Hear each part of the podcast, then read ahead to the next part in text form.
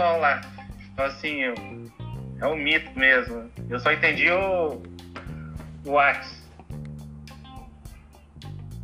Isso aí, Cledir. Aí é nosso nosso entrevistado dessa noite aí, é o Ricardo, e logo a gente vai estar tá conversando com ele aí. OK?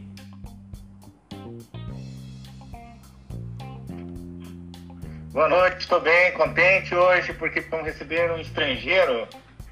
Não é estrangeiro, ele é brasileiro, mas ele fala vários idiomas. Como que tá, Ricardo? Eu estou muito bem, vocês? Eu não sou estrangeiro, tá? Eu sou brasileiro. Não, o brasileiro que fala várias línguas.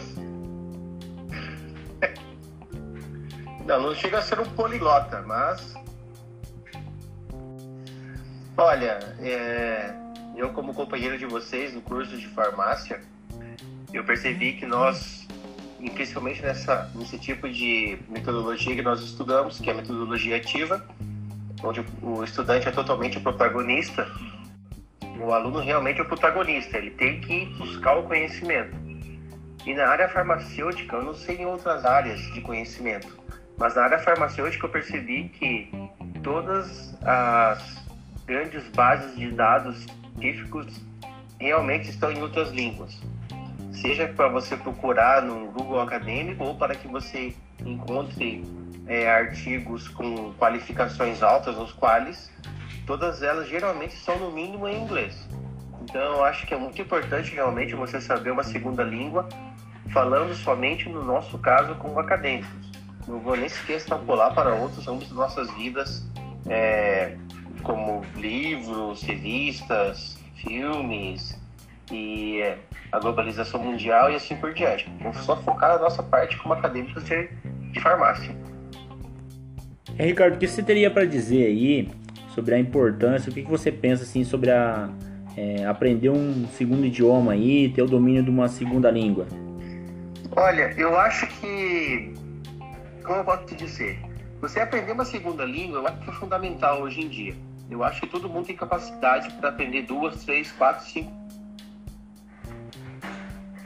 Aprender uma segunda língua, terceira língua, são dois. É, o interesse e a necessidade.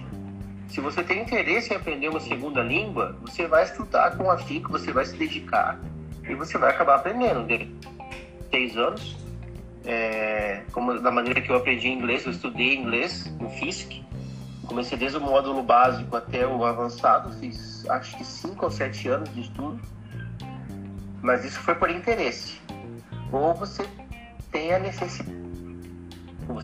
Tem a necessidade. Você precisa aprender a falar outra língua. Quando, como quando você vai morar em outro país, por exemplo, e você não tem outra alternativa a não ser aprender. nosso caso, os acadêmicos de farmácia, nós temos tanta necessidade quanto interesse. Se você não tiver, você tem a necessidade, porque todos os artigos são praticamente em línguas inglesas, ou os, me... os melhores, né? Mas quer dizer. que. Assim, Ricardo, eu queria ainda comentar.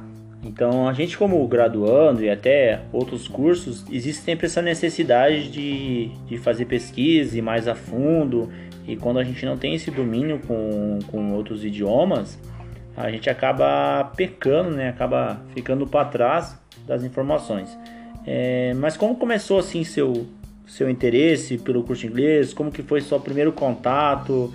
É, que nem você citou antes, é por interesse ou necessidade. O inglês foi mais interesse, necessidade? Conta um pouco dessa história aí. Olha, é, eu estava falando antes, eu aprendi inglês por, é, por interesse.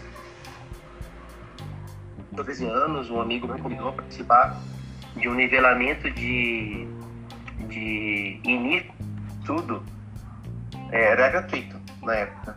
Com ele, só para acompanhar, e eu iniciando o curso de inglês com ele. Cortou um pouco aqui, a gente está com, com um sinal um sinal aqui na internet aqui. Queria pedir desculpa aí. A gente já vai reconectar aqui para continuar essa, essa fala do Ricardo aí. É, voltando aqui agora, Ricardo, a gente sabe que você teve esse tempo é, aí no, no Japão, né? É, como que foi assim? Você teve interesse em ir pro Japão? Como é que é? Conta um pouco da sua história, divide com a gente como é que foi esse caminho aí. Mais ou menos. É, eu não tinha interesse em ir pro Japão. Foi mais um caso de necessidade. Na época eu estava participando do, do exército. Eu servi o exército no tiro de guerra. Então, às 5 e meia da manhã eu tinha que estar no quartel. Às 7 e direto para a livraria onde eu trabalhava. Trabalhava até às 18 horas. Às 18 horas eu saí de estudar e começava às 19 horas.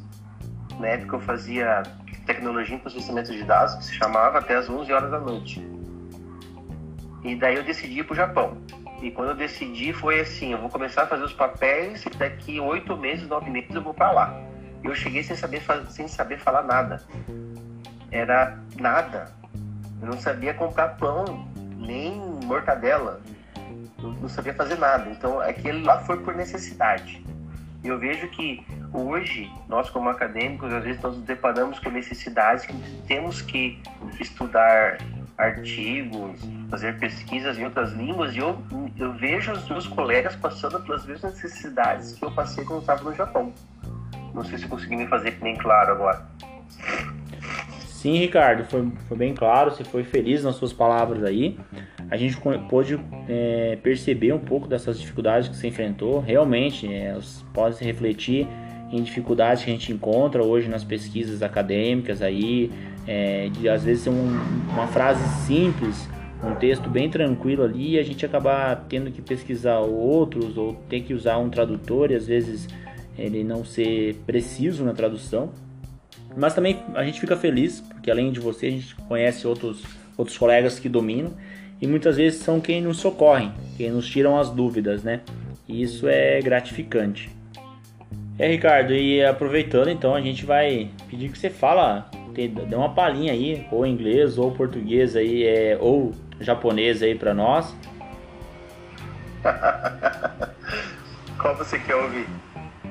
Na verdade, vou fazer o seguinte: é, você fala uma frase aí e o Cledir vai fazer a tradução. Qual você quer ouvir?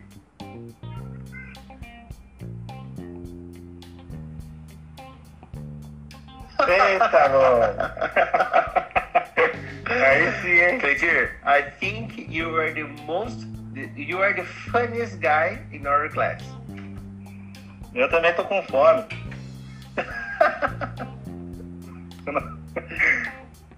Não é isso, não? Não, ainda não.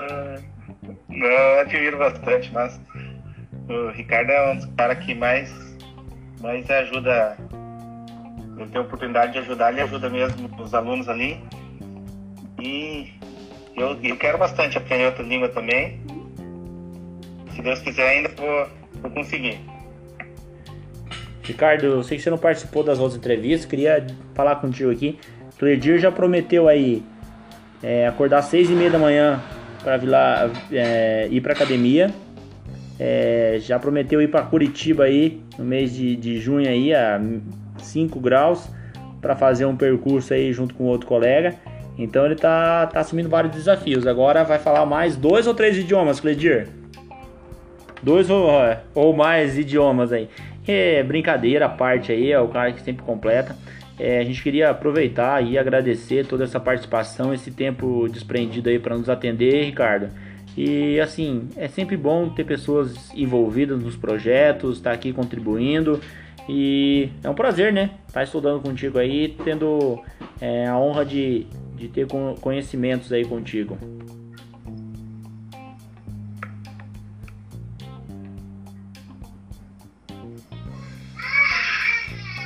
Eu que agradeço, Elton. Você é um cara que sempre está indicando a gente aí para essas, essas coisas novas.